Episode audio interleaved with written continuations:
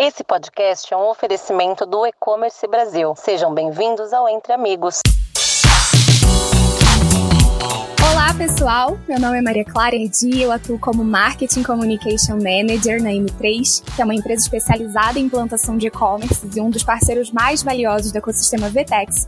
E no episódio do Entre Amigos de hoje, eu vou estar ao lado do Pablo Ribeiro, que é CEO e fundador da M3, que vai trazer dicas e estratégias super interessantes para que você possa aprimorar a experiência de compra do seu e-commerce. Olá, Pablo, tudo bem? Tudo bem, Maria? Com você, tudo certo? Tudo certo também. Bom, gostaria muito de agradecer a parceria do E-Commerce Brasil, agradecer também a confiança da M3 pelo convite. É um prazer muito grande estar aqui. Eu que agradeço, Maria, agradeço tanto você e tanto o time do E-Commerce Brasil para poder compartilhar um pouquinho né, de conteúdo aí com todo o ecossistema. Sim, muito bom. Tenho certeza que o pessoal aí vai terminar de ouvir o podcast com a mente borbulhando de insights valiosos para aplicarem aí no negócio de vocês. Muito bom. Bom, então a gente vai começar. Vai ser um bate-papo, vai ser uma entrevista, vai ser algo bem leve, nessa pegada mesmo, né? Falando um pouquinho sobre experiência de compra, de algumas dicas, táticas que vocês podem aplicar. Então vamos lá. Quando falamos em experiência de compra, não podemos esquecer que o consumidor é a figura que está por trás dela. Sendo assim, qual é o perfil do consumidor atual e por que os lojistas precisam se atentar cada vez mais à experiência proporcionada pelo e-commerce? Boa, Maria, excelente pergunta. É, o ponto, um ponto que eu sempre comento né, com todos os nossos clientes e empresas que falamos aí no dia a dia, é bastante importante você entender de fato o seu público. Porque, como você falou, é, o consumidor está por trás daquela compra, você precisa entender exatamente o seu público. Então, aonde ele gosta mais de falar com você, quais os meios de, de canais que ele gosta de entrar em contato com, com a sua empresa. Então, se ele gosta de entrar em contato pelo WhatsApp, por e-mail, é, qual o melhor caminho? Isso é um ponto que você precisa atender para você atender né, o seu cliente da melhor maneira possível. Também é, entender do seu, do seu consumidor o que influencia ele para comprar na sua loja. Então, o que influencia esse consumidor comprar? É minha marca, eu tenho uma marca que ela é, é de fato né, ela é muito desejada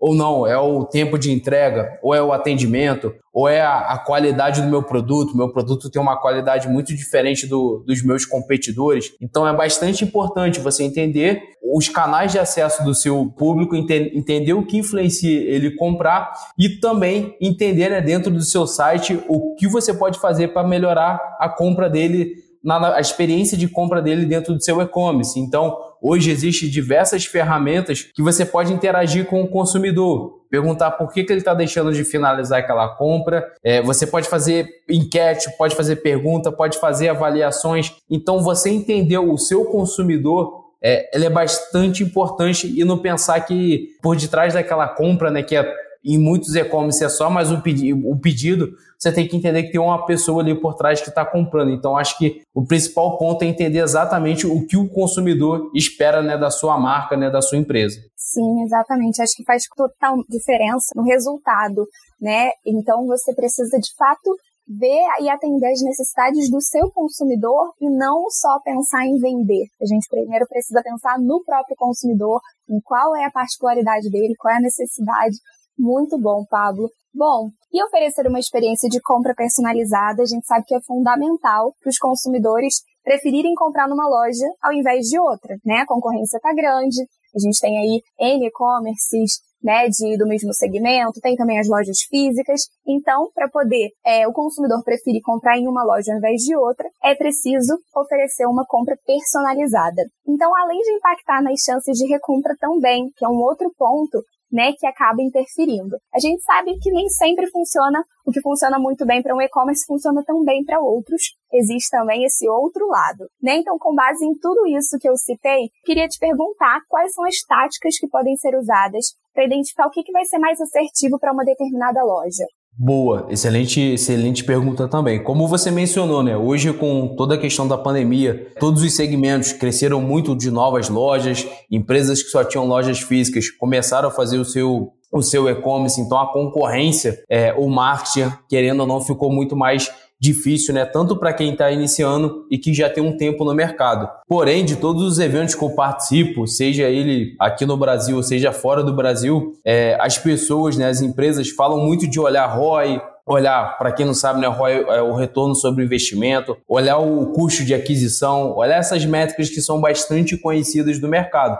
Lógico que elas são extremamente importantes, porém, é, tem outras métricas que você pode analisar na sua operação para você entender se você está indo no caminho certo e como você está diferenciando do seu mercado. Por um exemplo, uma das métricas que eu sempre aconselho os nossos clientes a olharem é sempre o SLA de delivery, que nada mais é que depois que eu fiz a compra no seu e-commerce, quanto tempo eu preciso né, esperar para aquela compra chegar na minha, na minha casa. Então, você ter essa métrica é uma métrica que é extremamente importante, porque, primeiro, que existe benchmarks do mercado, então você consegue saber a média da sua concorrência. O tempo de entrega hoje ele é uma das métricas mais importantes para você aumentar né, sua taxa de conversão. Para quem não sabe, a taxa de conversão é a quantidade de pessoas que visitaram sua loja dividido por quem comprou. Então, você ter exatamente a, a, o tempo de entrega da, da sua loja, você entender essa métrica, ela é bastante importante. E além disso, né, você sabendo esse, esse tempo de entrega,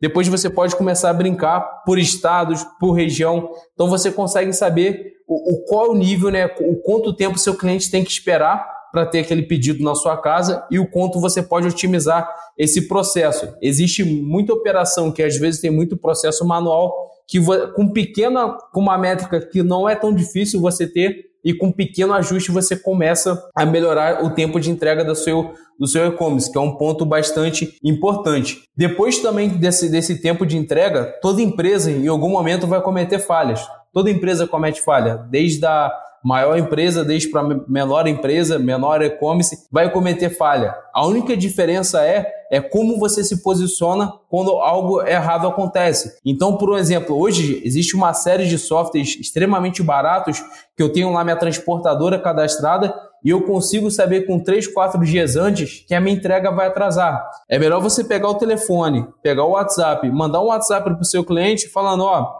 infelizmente aconteceu um problema, o seu pedido ele vai atrasar e fazer uma forma de você bonificar esse cliente, seja com ele com um cupom, seja ele com uma, com uma, com uma carta, seja ele da maneira que você encontrar que seja melhor. Porém, é importante você se antecipar ao erro. Então você já sabe que vai ter problema. Por que você não avisa ele? Você consegue né, ganhar um pouco de, é, de relevância com esse cliente e Nenhuma empresa hoje faz isso. Todos os problemas que quem compra com e-commerce, que tem algum tipo de atraso, é, ninguém, assim, eu particularmente aqui no Brasil nunca vi um e-commerce fazendo isso. E por último, é um tema que daria para falar, acho que horas sobre o tema, e um tema também que eu gosto bastante, que é o famoso NPS, né, que é o Net Promote Score de 0 a 10, o quanto você recomendaria a minha empresa para um amigo. Eu sei que é uma métrica é, que ela tenha duplos sentidos, tem uma série de detalhezinhos numa mesma métrica, mas é legal que você comece a entender o, o perfil e o quanto as pessoas gostam de fato da sua empresa. E depois você pode começar né, a aplicar outras enquetes outros, é, outras métricas para começar a ganhar esse carinho do cliente. Porém, com uma, um NPS, tem N ferramentas que você pode utilizar você consegue aplicar no e-mail, é bastante simples, não tem esforço, não tem grande tecnologia por trás. Então, acho que seria esses três pontos né, que eu acho que fazendo bem feito dá para ter um grande resultado. Perfeito, muito bom. Bom, e ainda nesse viés né, de experiência personalizada, eu queria que você dissesse qual é o poder das funcionalidades para agilizar o processo de compra e tornar a experiência mais fluida e agradável. Boa. Para melhorar o processo de compra, acho que tem o, o, algumas funcionalidades né, que hoje basicamente todas as plataformas acabam tendo algumas com, com funcionalidades mais avançadas, mas boa parte já tem essa, essa parte mais básica bem preparada. Acho que o primeiro, a compra sem senha, você não tem que colocar a senha toda hora. Isso ajuda muito no processo, principalmente para um e-commerce que tem bastante recompra.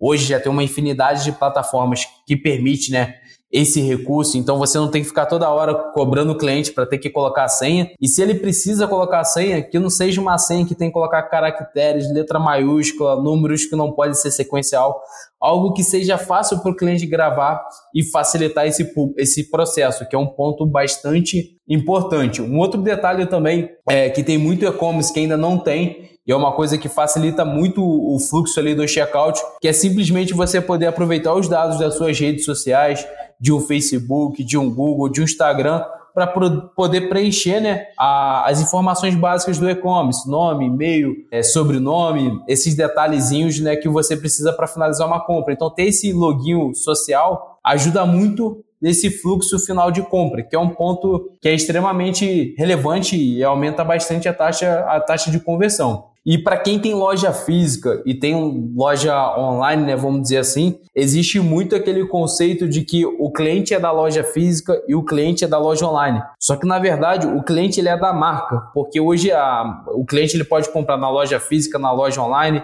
Tem muita empresa que tem televendas, o WhatsApp. Então o cliente ele pode comprar com você no caminho que ele acha melhor e no canal que você tenha disponível. Porém, eu acredito que não faz muito sentido você ter essa divisão. E tem muita empresa que se eu vou numa loja física pedindo para trocar um produto, ele fala: "Não, você tem que trocar no site" ou simplesmente ele não te ajuda a você trocar no site. É como se fossem empresas totalmente apartadas. Então, hoje, cada vez mais, o Omnichannel, né, que já é um tema bastante debatido, principalmente no, nos eventos do, do e-commerce Brasil, já, já, já estamos falando do tema há bastante tempo, é importante pensar nessa experiência do consumidor, que o consumidor, independente do canal, ele é cliente da marca. Se você é franquia ou não, se é loja própria, como é o formato, para o consumidor, não importa. O que importa para ele é que se ele tiver um problema ou se ele quiser comprar, retirar na loja física, você facilita a vida dele, né? não complica. Se você pegar aí a, a, com analogias, por exemplo, no mundo no nosso mundo digitais, os bancos cada vez, é, os bancos digitais cada vez estão ganhando muito mais espaço, simplesmente pela facilidade de quando o cliente tem problema. Não é que um banco digital é muito melhor do que um banco que de um banco que não nasceu digital, né? Vamos dizer assim. Porém, a facilidade de resolver os problemas é o que muda exatamente de um para o outro. Então, você precisa facilitar a vida do seu cliente do que você complicar a vida do cliente. E tem muita empresa que acaba complicando muito. Então, acho que esse seria aí meus meus três pontos que eu deixaria como análise, como observação. Exatamente. E complicando, vai no, totalmente oposto ao que o consumidor quer, que é praticidade, rapidez, e aí vem ali a, a perda né, nas vendas, e ao invés de aproveitar a oportunidade né, desse mercado aquecido, porque a gente sabe que o digital commerce está muito aquecido, e aí a pessoa acaba perdendo, né, a empresa acaba perdendo essa oportunidade. Muito bom, Pablo. Bom, quais medidas podem ser tomadas com baixo investimento e que vão impactar diretamente na experiência de compra proporcionada pelos e-commerces. Legal. É, tem, algumas, tem alguns pontos que eu sempre trato, independente do tamanho da operação, a gente sempre acaba é, batendo nos mesmos, nos mesmos problemas. Um foi que eu mencionei né, um pouquinho antes, que é o tempo ali de entrega.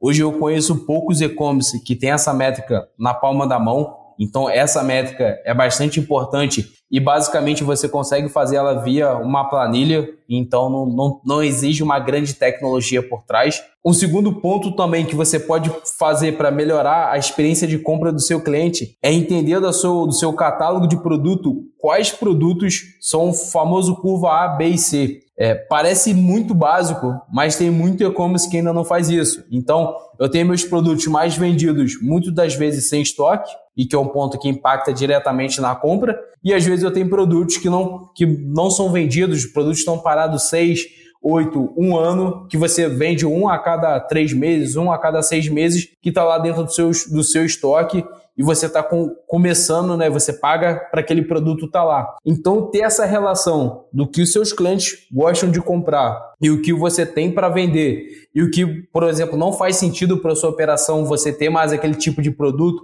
você ter essa análise de produto ela é extremamente importante, porque muitas das vezes os cenários que eu vejo que o e-commerce ele está crescendo, as empresas começam a adicionar muito catálogo de produto e às vezes seu catálogo de produto é muito maior do que você está vendendo e chega em um momento que o custo que você tem de operação versus o que você vende a conta não faz sentido. Então é entender de fato o que você pode melhorar no catálogo de produto, é, o que você pode melhorar né, para o seu cliente ali no dia a dia. E também, não menos importante, eu comentei também no, no início do nosso podcast, perguntar ao seu cliente o que ele gostaria de ter, o que ele gostaria de ver no seu site, o que ele não gosta do seu site, ter uma comunicação clara com o cliente. Hoje A, internet permite você ter essa comunicação. Então você pedir o feedback é totalmente transparente. Então você pode simplesmente perguntar por que, que ele está abandonando aquela compra. Achou o produto caro? É, talvez ele não viu o valor no produto, talvez um problema de tecnologia. Então você ter essa comunicação com o cliente aberta é extremamente importante, porque o cliente ele vai te dar o feedback e você vai melhorar a sua operação. Perfeito, muito bom. Bom, e a gente falou bastante sobre a experiência de compra durante a navegação no e-commerce, para que haja mais conversões. Só que pós-venda também é muito importante, né? Principalmente com o objetivo de fidelizar os clientes. Então, a minha pergunta seria: quais dicas você daria para que os lojistas aprimorem essa etapa da jornada de compra e ofereçam uma experiência ainda melhor? Boa. Existe um conceito que está sendo bastante difundido agora né, no, no, digital commerce, que é basicamente o duro. Eu não sei das pessoas né, que estão nos escutando o quanto as pessoas conhecem, porém o duro é o direct and orgânico recorrente, que é basicamente você separar numa, num, num quadrante os seus clientes que compram com você de maneira recorrente e orgânica. Então você precisa separar todos os clientes que compram com você de maneira orgânica. Então, ou seja, pessoas que compram com você que não estão vindo de mídia paga, de Facebook, de todos os outros canais. Feito isso, toda a plataforma, quase toda a plataforma, ela permite você separar, você baixar essa base. Então, o primeiro ponto que você vai fazer, baixar essa, essa base. Você vai precisar montar um quadrante numa planilha, seja ou num quadro onde ficar melhor para você, onde na linha horizontal você vai colocar quantas vezes aquele cliente ele compra com você no decorrer do ano. Então, por exemplo, eu vou colocar lá clientes que compram comigo é, até três vezes no ano, clientes que compram comigo até quatro, quatro vezes no ano e assim por diante. E na sua linha horizontal, você vai colocar o ticket médio. Então, quanto mais para cima esse cliente tiver, melhor o ticket médio da sua loja. E aí, com isso, você vai separar os clientes que compram com você mais vezes e com maior ticket médio num quadrante. Você vai separar no quadrante de baixo os clientes que compram com você. Ele não compra muitas vezes com você, mas ele tem um bom ticket médio. Então isso é legal. Você vai separar no outro quadrante do lado esquerdo pessoas que compram com você esporadicamente. Então eu compro, mas porém eu tenho um ticket médio bom eu vou comprar e você vai separar no último quadrante pessoas que compram com você diversas vezes, porém você tem um ticket médio mais baixo. Parece um pouco complexo toda essa análise, é, porém a gente pode compartilhar esse link dessa, dessa documentação até no, no podcast também.